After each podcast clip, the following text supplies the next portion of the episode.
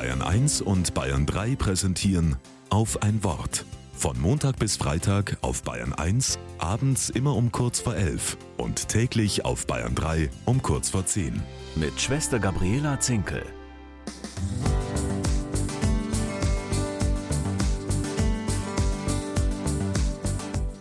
Auf dem Weg in die Altstadt von Jerusalem komme ich immer an einem großen Brunnen vorbei. Der Brunnen heißt Löwenbrunnen. Der Löwe ist das Wappentier der Stadt Jerusalem.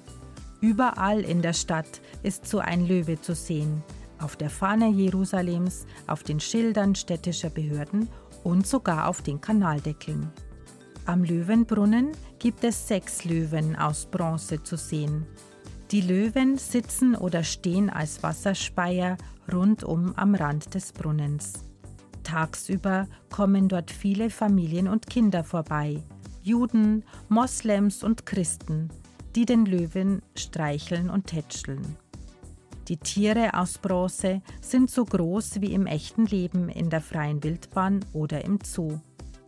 An diesem Brunnen gibt es aber ein kleines Detail, das den großen Löwen dumm aus der Wäsche schauen lässt.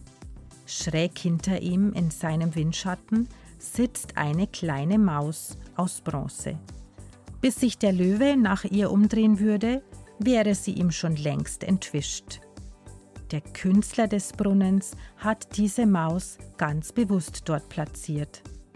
Zur Erinnerung daran, dass selbst ein Raubtier wie der Löwe keine Chance hat gegen eine kleine, tapfere Maus.